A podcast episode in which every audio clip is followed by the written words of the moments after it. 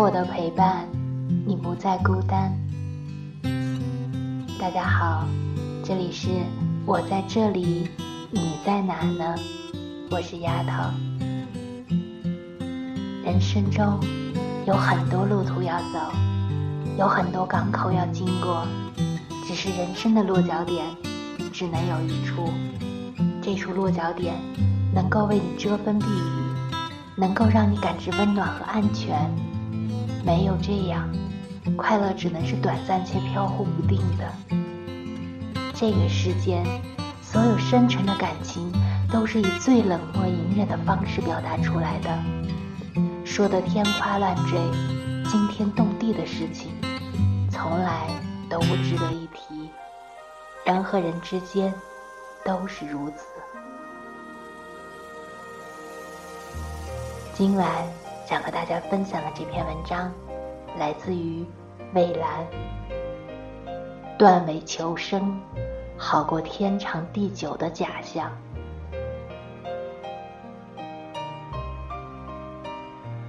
母亲节前夕，我收到阿妹从加拿大漂洋过海寄过来的一个 BV 手袋。她在手袋里放了一张卡片，寥寥数语，只写了她的近况。他的孩子刚刚满月，并谢谢我当初劝他出国。因时差问题，我们平日里鲜少联络。我常常在收到他的微信后，都是过了数小时才回复他。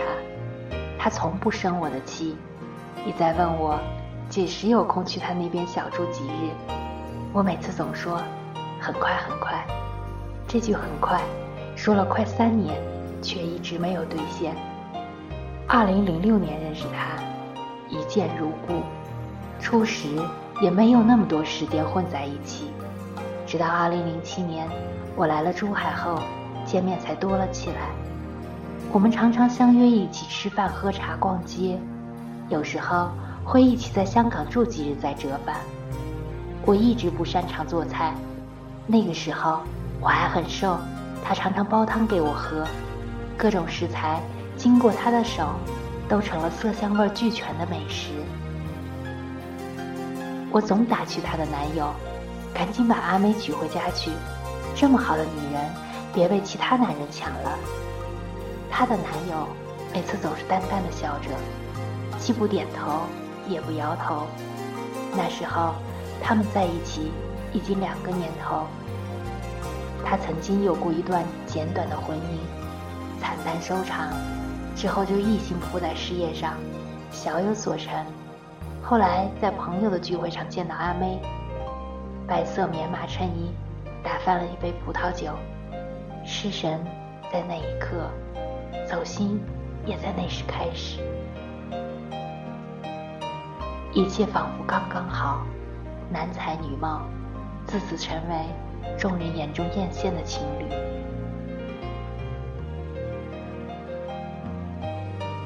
他在厨房里做红烧鱼，香气四溢；他在客厅看电视，我在厨房里帮不上什么忙，只跟在他屁股后面转。他那时总说我，亏你还经营西餐厅，居然什么菜都不会做。我说我经营餐厅只是为了给自己打造一间厨房而已。他笑我脸皮真厚。他系着碎花围裙，长卷发高高梳成一个发髻。挽着袖子，施施修长，宰杀后的鱼本已生硬，在他手下却又仿佛十分柔软灵活。他不时扭头笑，露出小小的酒窝。他擅长做各种地方菜肴，在餐厅吃过一道菜后，回家即可做出差不多的味道。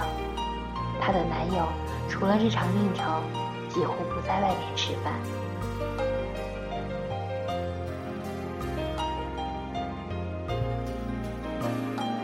我一直觉得他在做菜上十分有天赋，我也一直觉得他在厨房里的样子很美，和往日里在外面喝茶、吃饭、逛街时是完全两个人。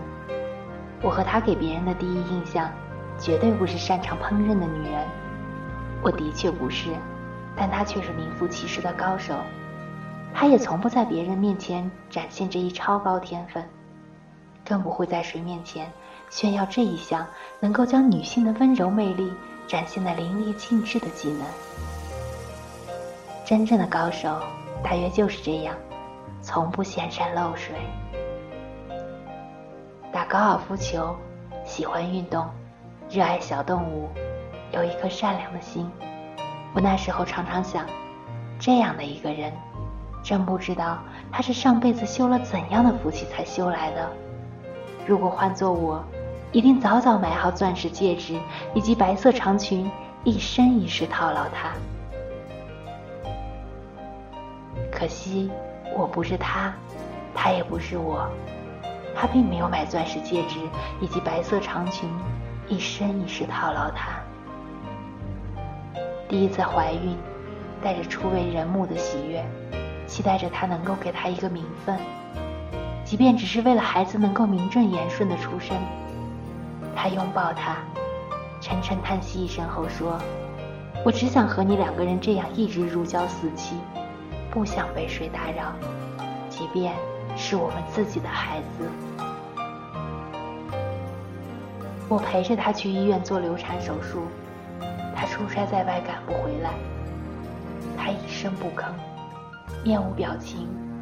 从手术室出来的时候，我问他痛不痛，他依旧一声不吭。我炖了鸡汤给他喝，他终于开口说：“真难喝，你放了什么在里面？”我说：“我就是按照你平时炖汤的材料放的，我也不知道为什么会这么难喝。”他扑哧一下笑出声来。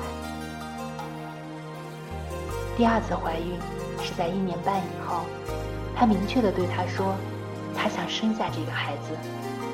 他说事业在瓶颈期，再给他两年时间好不好？依旧还是我陪着他去医院，依旧还是他出差在外赶不回来。他从手术室出来的时候，我问他痛不痛，他抱着我嚎啕大哭。他问我。他是不是不爱我？我不知道该怎么回答他。他看他的眼神不是不温柔的，却始终不愿意再婚，也并无第三者。他回来的时候，买了名牌手袋和首饰给他，有项链和耳环，唯独没有戒指。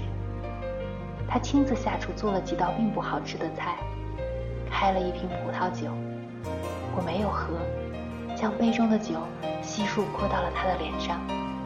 我说：“你就是一个混蛋。”阿妹没有吭声，默默地坐在一边。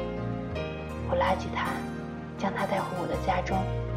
他并没有追来。第七个年头，他对我说：“他好累。”他说：“他原先想一辈子不结婚也没有什么不好，至少洒脱自由。”可是渐渐就洒脱不起来了，越来越渴望婚姻，越来越渴望能够用一张纸来肯定这一段关系。我们都知道，那张纸并无多大用处，可是，在安全感上，竟然变得重要起来。他始终没有表态。他皱着眉头问他：“我们这样谈一辈子恋爱，难道不好吗？”不好吗？好吗？他觉得好，他觉得不好。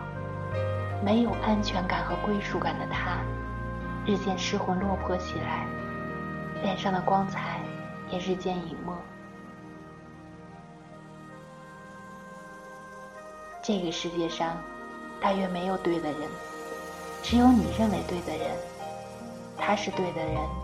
他也许不认为他对，他也许只是不能肯定这一生是否就是他来相伴，他也许还有其他犹豫。他不能够理解他，一如他不能够理解他为什么那么想要婚姻。他觉得他们在一起和已婚并没有什么区别。于女人来说，怎么会没有区别呢？因为不能确定余生的安稳。因为不能确定是否哪一日你就不再回来，因为不能确定你是否一直会在，誓言和诺言，在这个时候通通起不了任何作用。因为患得患失，因为不能够确定，连自己的归属感也不再能够肯定，这才是最要命的地方。他想与他彻夜长谈，他沉默了大半夜。他说：“那就这样吧，我想出去走走。”我送他到机场，他问我：“你为什么不劝劝我？你如果也劝劝我，我就不走了。”我说：“你走吧，你走吧。这样的话，我就不用担心你整天做那么多的美味佳肴会阻碍我减肥的道路了。”其实，心里是不舍得他走的。很多朋友都渐渐散落在了天涯，亲密有间。真正贴心的就这么几个，何况相伴了这么多年。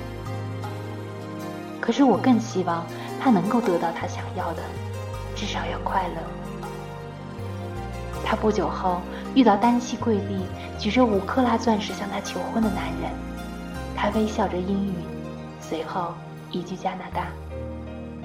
很多人不理解，觉得他另攀高枝，觉得他辜负了他。只有我知道，没有。他每次打电话来都问我，他现在过得好不好？他说他希望他过得好。有很多路途要走，有很多港口要经过，只是人生的落脚点只能有一处。这处落脚点能够为你遮风避雨，能够让你感知温暖和安全。没有这样。快乐也只能是短暂且飘忽不定的。孩子满月的时候，他抱着孩子拍的照片，容颜光彩依旧。但愿心里也是这样。我当初狠下心劝他离开，希望我没有做错。人生中很多选择都不能够从头来过，决定了，再无前方路。再无身后身，放下卡片，发一条微信给他。如果我遇到同样的事，我也希望你能够劝我离开。这个世界，所有深沉的感情，都是以最冷漠隐忍的方式表达出来的。说的天花乱坠、惊天动地的事情，从来都不值得一提。人和人之间。都是如此。